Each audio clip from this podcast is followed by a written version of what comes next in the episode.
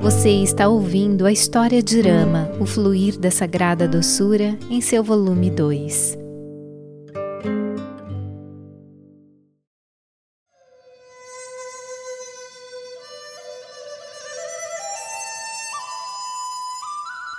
Então, nós ouvimos no final do episódio anterior como o sábio Agastya se dirigia a Arama com palavras repletas de gratidão e devoção. Ao que Rama responde: Ó monarca entre os monges, nada tenho a lhe esconder. Sabe muito bem a razão pela qual entrei na floresta. Oriente-me sobre o modo como posso destruir a raça de seres demoníacos que obstruem as práticas de austeridade dos sábios e monges e também como posso proteger e preservar do perigo os dedicados servos de Deus. Aguardo o seu conselho, agirei de acordo com ele. Na estação fria, os lotos murcham e morrem. Aproxima-se a estação que fará com que os demônios murchem. Agástia sorriu e respondeu: Ó oh, Senhor, você é onisciente. Não sei por que me pede que lhe diga como fazer isso fico sem saber se está abençoando ou me testando. No entanto, pelo efeito da sua graça, ou seja, pelo seu darshan, a sua visão divina, o seu toque, sparshan, e a sua conversação, sambashan, com que me abençoou há pouco, sou capaz de entender o alcance da sua pergunta. Ela também é a sua graça. A ilusão, que é uma criação sua, uma marionete, uma escrava prostrada aos seus pés, está sempre atenta para cumprir as suas ordens à menor elevação da sua sobrancelha. Por meio da habilidade com que adotou, Maia cria todos os seres na terra e no céu. A sua Maia é invencível. Assedia os seres interminavelmente, quer dizer, aqueles que são presas das suas maquinações. Esse é um fato conhecido por todos. Ela é como a figueira de bengala que se espalha por toda a parte. Os orbes no cosmos são como os frutos dessa árvore. Os seres e objetos existentes no cosmos são como vermes e larvas que rastejam no interior da fruta. Esta pode parecer linda por fora, no entanto, ao ser aberta, vêem-se centenas de vermes se mexendo lá dentro. Aqueles que são apegados a este mundo exterior e aos seus tesouros transitórios o temem, porque no seu aspecto como tempo, você ocasiona a inexorável ruína dos seus planos. O cosmos em si é uma aparência da sua realidade, Rama. Você é adorado por todos os mundos. Pede-me instruções tal como faria um homem comum. Elogia-me como fazem os homens, e isso me provoca risos. Não estou preocupado com nada agora. Gostaria de que ficasse neste eremitério com Sita e Lakshmana. Esta é a única dádiva que peço. Eu prefiro sempre adorar a sua forma com atributos, não o seu princípio sem atributos. É no que acredito e o que ensino. Este é o meu ideal, o meu objetivo favorito, a minha aspiração. Conceda-me, portanto, esta dádiva. Faz parte do seu jogo elevar os seus servos enquanto desliza para o segundo plano, como se fosse inocente de tudo e ignorasse tudo. Mas não me eleve, não me peça instruções. O meu dever é aceitar e concordar com os seus desejos e seguir os seus passos. Pai, não me seduza com a sua maia, não me iluda com o egotismo, fazendo-me alvo do seu jogo. Irama replicou: Ó oh, venerável sábio, esta região é bem conhecida pelo Senhor. Então, que mal há em me dizer que lugar eu poderia escolher para minha estada? É o que todos esperariam do Senhor, não é mesmo? Agástia respondeu: Mestre, uma vez que me ordenou, devo obedecer e lhe dar uma resposta. Bem perto daqui flui o sagrado rio Godavari.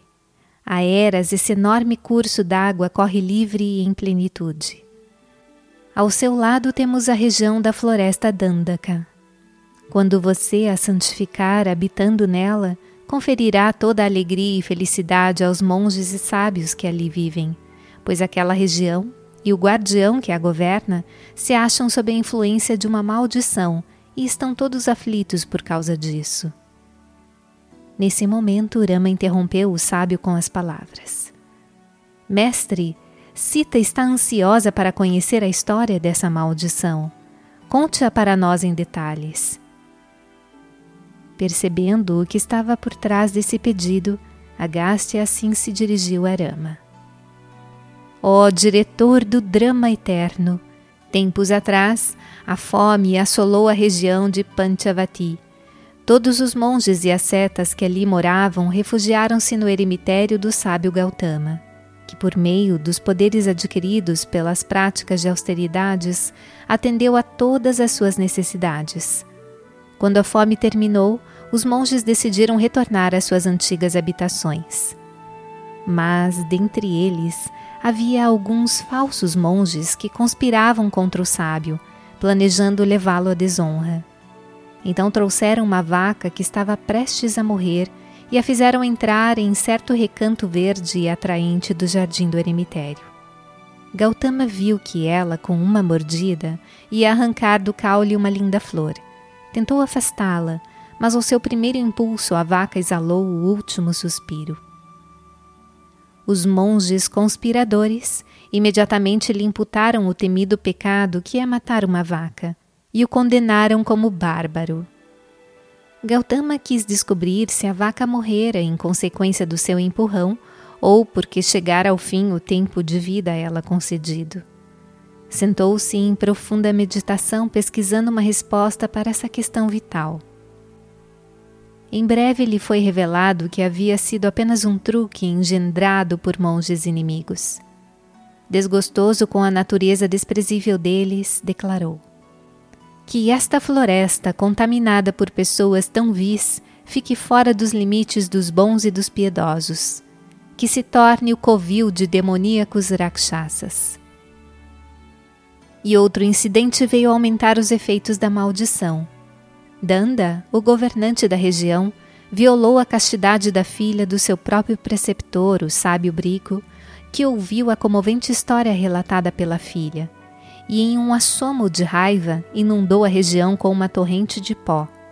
Toda a área ficou encharcada de lama, e com o passar do tempo tornou-se uma selva densa de ponta a ponta. Hoje tem o nome de Dandaka por causa daquele infame regente. Rama, joia suprema da dinastia de Iragu.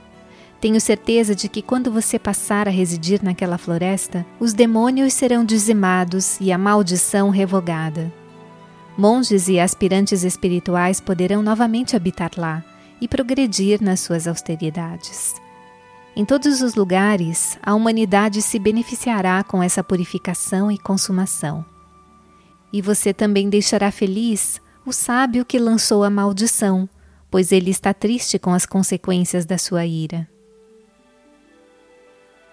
Quando Agastya terminou o seu relato da história de Dandaka, Rama falou: Bem, que assim seja, eu residirei lá. Despediu-se do sábio e, juntamente com Sita e Lakshmana, seguiu para a floresta Dandaka. Antes que deixassem o eremitério, Agástia trouxe algumas armas que obtivera de fontes divinas mediante a prática do ascetismo. Deu-as a Rama, dizendo que não desejava mais usá-las, pois agora seriam manejadas por alguém digno delas e que podia utilizá-las para um propósito sagrado. Rama, você é o meu escudo, a minha força e a minha bravura. Estas armas não podem me salvar, mas você pode. A sua graça é a arma mais poderosa que possuo. Você é o meu refúgio, a minha fortaleza, a impenetrável armadura para o meu peito. Essas foram as suas palavras. Assim que Sita, Rama e Lakshmana entraram na área da espessa floresta Dandaka, árvores que haviam secado palpitaram, enverdecendo, e se cobriram de feixes de folhas tenras e sussurrantes. Trepadeiras e plantas rasteiras fracas e debilitadas sentiram-se repentinamente cheias de vida, vigor e energia e produziram cachos de flores perfumadas. A floresta apressou-se a vestir-se de um lindo verde todo salpicado de pontos florais multicoloridos. Os três procuraram um local onde pudessem residir e logo chegaram à área conhecida como Panchavati, que Agastya havia indicado. Ali avistaram Jatayu, o velho chefe dos abutres, que fora um grande amigo de Dasharata e o acompanhara em expedições espaciais para ajudar os habitantes do céu. Rama transmitiu-lhe a triste notícia da morte do imperador e amenizou o seu sentimento de perda e privação. Falou-lhe de si mesmo e de Sita, e também de Lakshmana e de outros irmãos, e disse que estavam decididos a erigir uma cabana de palha às margens do rio Godavari. Jatayu tornou-se um amigo íntimo deles, e por seu intermédio conseguiram ter uma visão mais clara da região. Naquela noite, passaram as horas debaixo de uma árvore em profundo e revigorante sono.